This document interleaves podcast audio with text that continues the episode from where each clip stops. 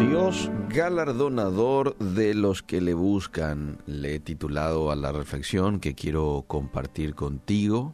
Dice la historia bíblica que en la ciudad marítima de Cesarea, unos 50 kilómetros al norte de Tel Aviv, esto es en Israel, vivía un oficial militar que representaba a Roma.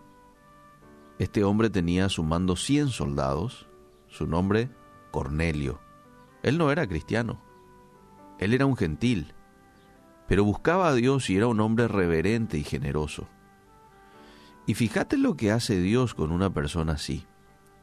Se le aparece un ángel, le dice que sus oraciones y limosnas llegaron al Padre, seguido a esto le da la orden de enviar personas en busca de Pedro, de manera que éste le hable de Dios. Y bueno, después ya sabemos lo que ocurrió, ¿verdad? El Espíritu Santo los visitó, y no solo a Cornelio, toda su familia. Según la ley judía, ciertos alimentos estaban prohibidos eh, bajo el régimen de Levítico 11. Estas leyes hacían difícil que judíos y gentiles comieran juntos, pues existía el riesgo de contaminación. Más aún, a los gentiles se los veía a menudo como inmundos. Pero Dios ya estaba tratando con Pedro. ¿eh? Mediante una visión ya le mostró que no debía ver a los gentiles como inferiores a quienes Dios no redimiría. Antes de tener esta visión, pensaba que un oficial romano gentil no podría aceptar a Cristo. Después comprendió que debería ir con el mensaje al hogar de este gentil y predicarle a Cornelio las buenas nuevas de salvación en Jesucristo. Cornelio, amable oyente, es un ejemplo de que Dios es galardonador de los que le buscan, tal como lo dice Hebreos 11:6. Quienes buscan con sinceridad a Dios, lo van a hallar. Dios permitió que Cornelio tuviera un conocimiento más completo. Hay que entender de que en esa época la mayoría de los romanos eran odiados como conquistadores. Ellos no se sentían bien en la nación. Entonces podemos decir de que como oficial militar Cornelio se hallaba en una posición difícil. Por un lado representaba a Roma, aunque su hogar estaba en Cesarea, y durante su permanencia en Israel, el Dios de Israel lo conquistó a él.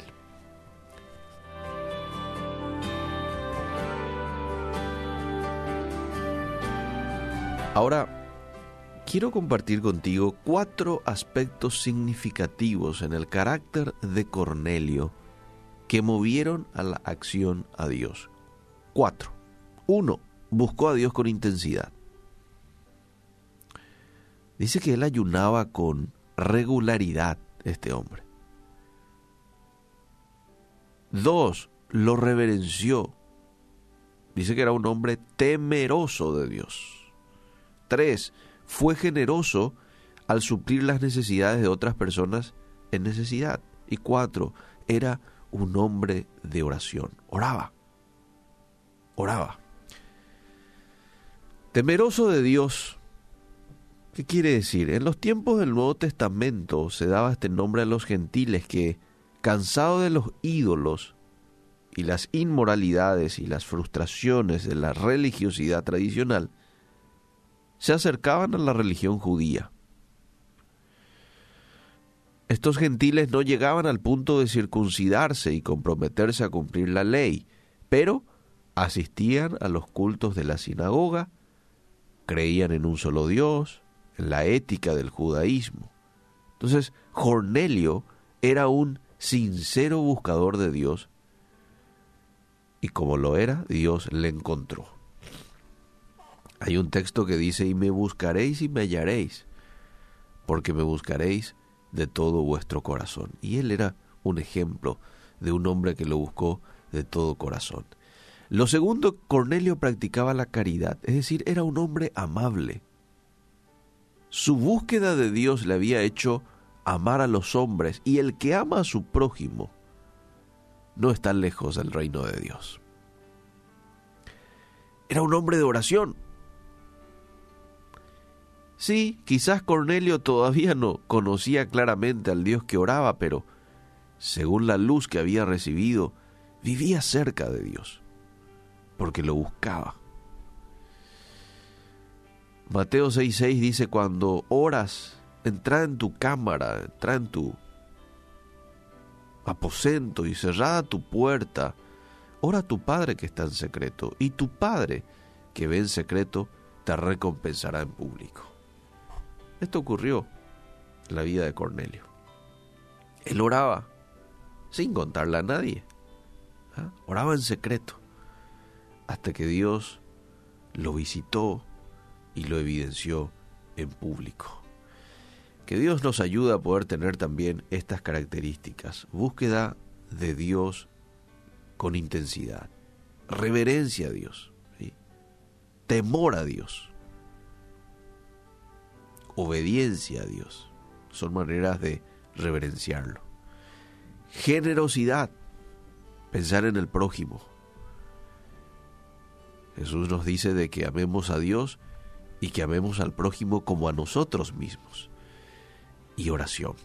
¿Mm? La oración me permite a mí conectarme con el Todopoderoso. Y claro que cuando yo me conecto con el Todopoderoso, mi vida va a cambiar, mi mente va a ser distinta. Gracias te damos en esta mañana, Dios, por tu palabra que nos desafía a buscarte con intensidad, con temor, a ti, siendo generosos y teniendo un estilo de vida de oración. Entregamos este día en tus manos, Dios, en el nombre de Jesús. Amén y amén.